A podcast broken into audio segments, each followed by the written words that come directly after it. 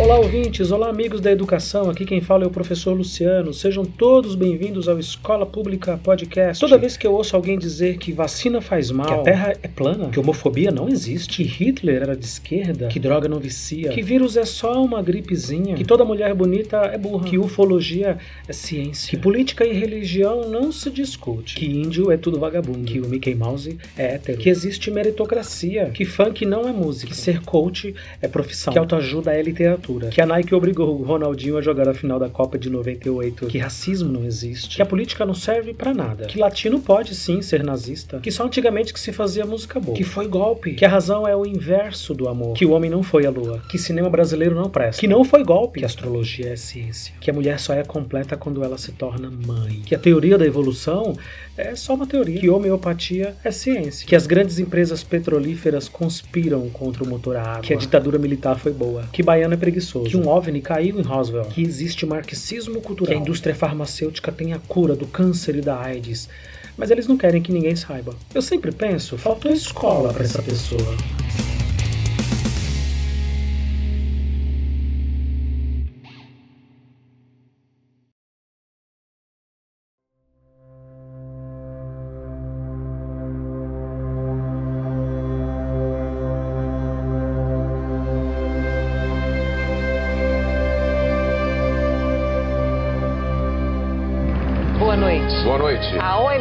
Reconhece que o mundo enfrenta uma pandemia de coronavírus. O número de mortes na Itália sobe mais de 30% em 24 horas. No Brasil, os casos confirmados aumentam para 53. O mercado financeiro. Segundo o boletim divulgado hoje pelo Ministério da Saúde, agora são 3 milhões 12 mil 412 casos, com 100.477 mortes. 905 nas últimas 24 horas. Em todo o mundo, mais de 800 milhões de alunos estão sem aulas, segundo a Unesco, a Organização das Nações Unidas para a Educação, Ciência e Cultura. O fechamento de escolas é visto por especialistas como uma forma de conter o avanço do novo coronavírus.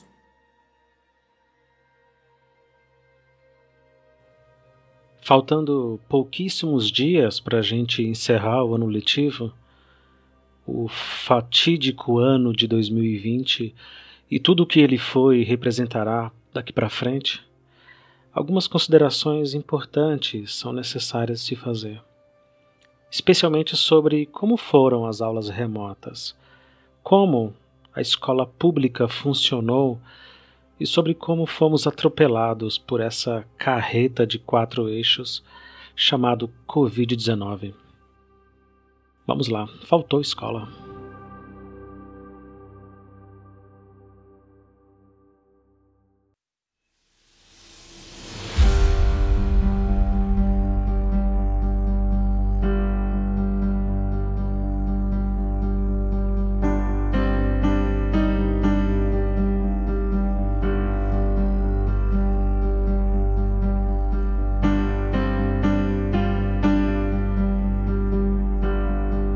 Muita gente perguntou como foram esses dias e meses conduzindo aulas online, organizando tarefas, chamadas, avaliações e muitas vezes implorando para que os alunos participassem e se interessassem mais pelo que os professores diziam. Eu poderia gravar nove outros episódios só relatando a loucura que foi. Pela primeira vez na história, dar aulas no ensino básico de maneira totalmente remota. Dar aulas no ensino básico e de escola pública. Aquele mesmo lugar, aquela mesma escola, aonde aqui desde o primeiro episódio desse podcast eu venho dizendo que falta tudo. Inclusive itens básicos como papel higiênico e uma alimentação decente. Eu poderia dizer milhares de coisas, mas eu não vou. Diante de tantas mortes e de tanta dor, diante da surpreendente falta de empatia e habilidade do poder público frente a um vírus tão terrível, diante de tanto desemprego, desemprego em massa, diante da falta de esperança, que nós ainda estamos enfrentando agora nessa reta final de 2020. Aqui no Escola Pública, a gente nem se atreve a reclamar.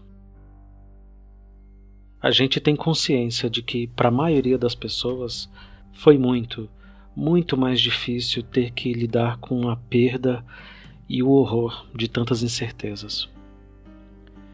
O que eu posso dizer, sim, ainda no olho do furacão e tentando fazer um balanço muito, muito inicial, é que inúmeras mazelas e deficiências da escola ficaram ainda mais evidentes. E para não cansar você, caro ouvinte, eu vou citar apenas duas nesse episódio: comida e tecnologia.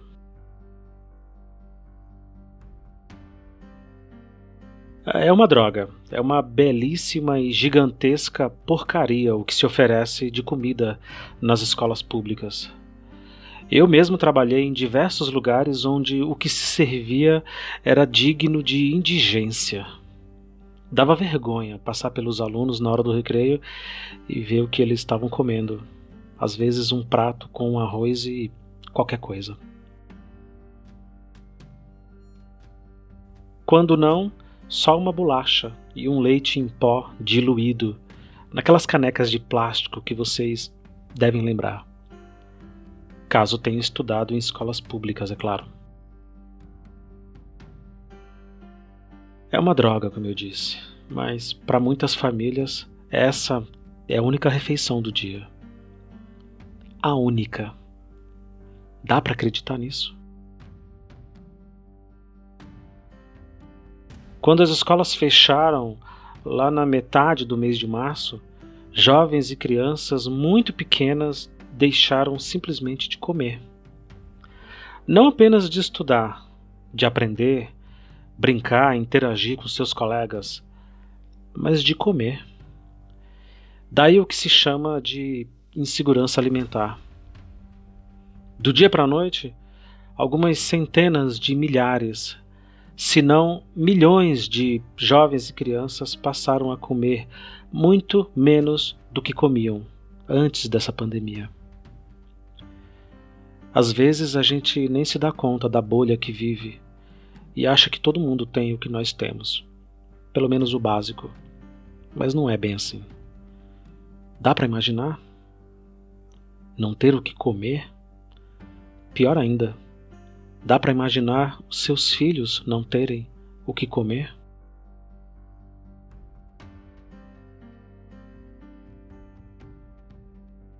Pois é.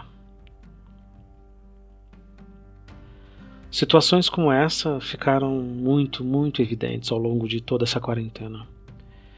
E em todos os cantos pipocavam notícias terríveis de alunos e suas famílias passando por dificuldades extremas. Na escola onde eu trabalhei esse ano, assim como fez o nosso parceiro, professor e diretor da escola André Leão Poente, o Felipe Fraga, lá em Canoas, no Rio Grande do Sul, organizou-se distribuições contínuas de cestas básicas às famílias dos alunos que procuraram a escola. Aqui também fizeram distribuição de parte da merenda seca. Eh, a gente chama de merenda seca, os pacotes de arroz, feijão e outros alimentos que tem uma validade um pouco maior. A ideia era entregar para essas famílias uma série de produtos antes que eles perdessem o prazo de validade. Lá no Sul, o Felipe fez inclusive uh, campanha no Instagram e no Facebook da escola para receber e entregar. Ele fazia não só pedidos, mas convites e apelos para que as pessoas procurassem a escola caso tivessem passando algum tipo de necessidade. Tudo feito com muito carinho e muita discrição, aliás. Isso mobilizou muita gente, muito a comunidade escolar e fez valer a força e o poder de articulação de professores e parceiros. Foi, foi, foi muito bacana, foi muito bonito. Ficou ainda mais evidente o quanto o Brasil é um país extremamente desigual e o quanto a fome e a miséria flertam o tempo todo com a absoluta incapacidade dos governantes de solucionar essas e outras questões históricas. Governantes, sempre bom que se diga, colocados lá por nós, por cada voto que damos e os votos que também não damos.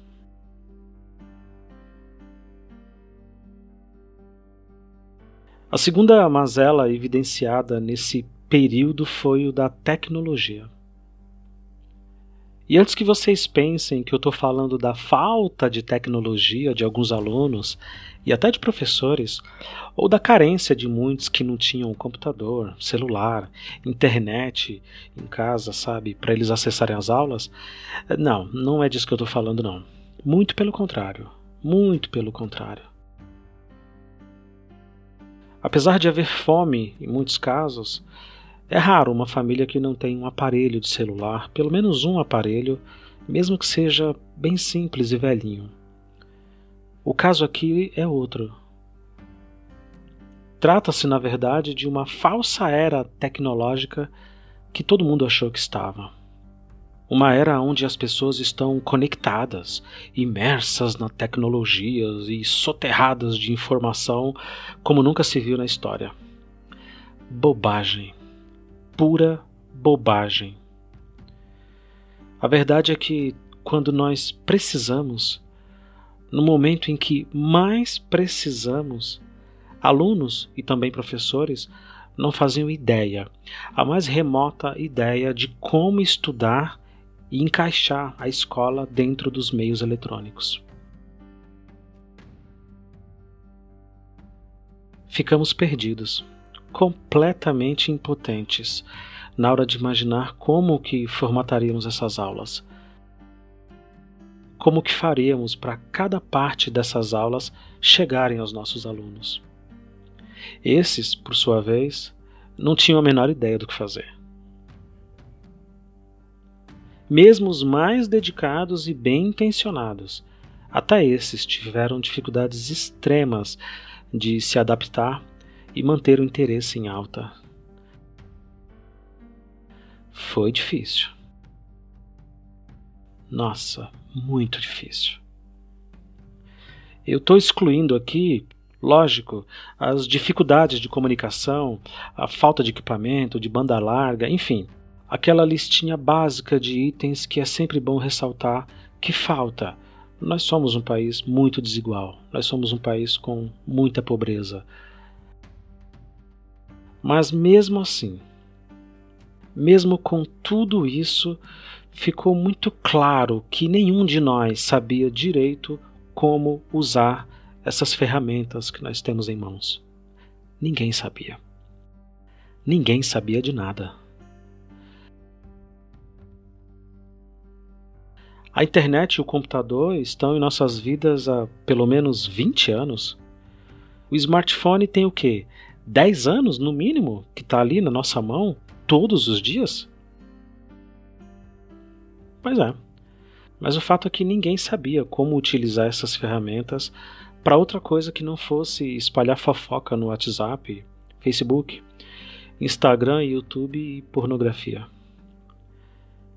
de colegas muito próximos, professores muito competentes, eu ouvi dúvidas impensadas até antes da pandemia. Como, por exemplo, como que se faz um e-mail? Como que se instala? Como que abre? Como que utiliza esse aplicativo? Como se digita e posta um trabalho? Como fazer uma videochamada?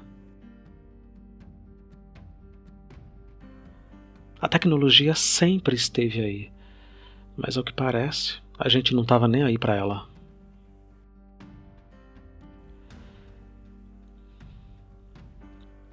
E isso explica muita coisa, muita coisa.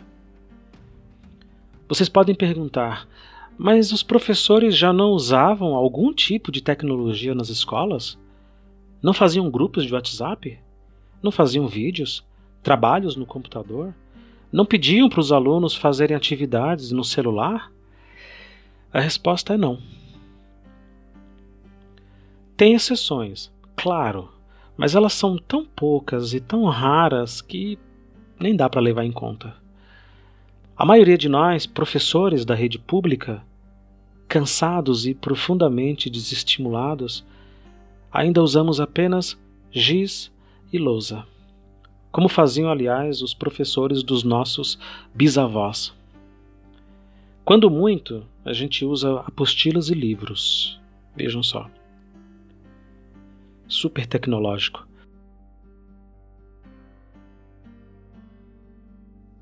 E isso quando muito, tá? E mesmo assim orientando o aluno sobre a página, o exercício, a atividade e encaminhando a mãozinha deles como se eles fossem estúpidos ou cansados e profundamente desestimulados. Bom, o resultado vocês podem imaginar.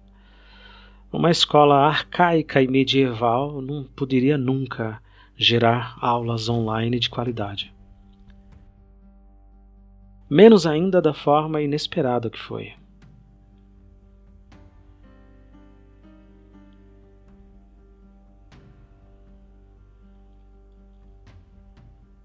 Comida e tecnologia. Parece até um contrassenso, né? E é, de fato é.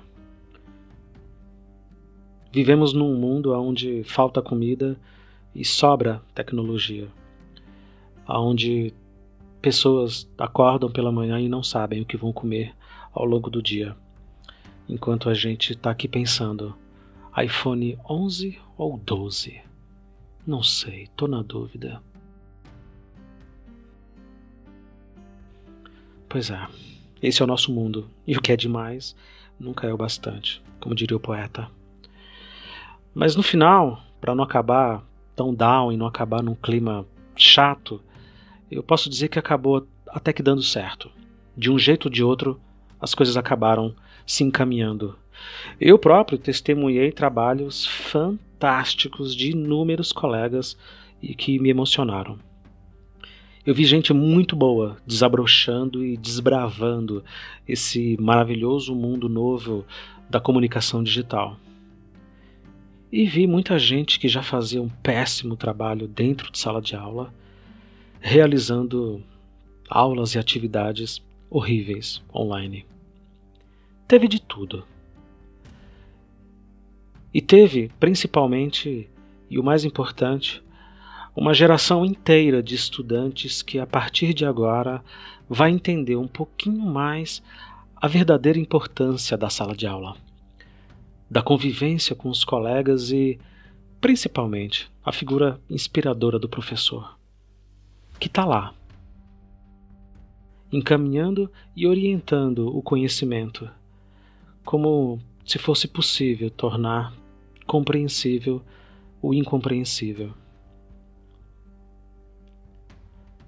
Faltou escola para entendermos que nem toda a tecnologia do mundo substituirá nossa capacidade de interação, de criação, de aprendizado, de amar. Faltou escola para entendermos que a vida é muito frágil. E que, na verdade, ninguém faz ideia do quanto cada momento é importante com ou sem comida, com ou sem tecnologia.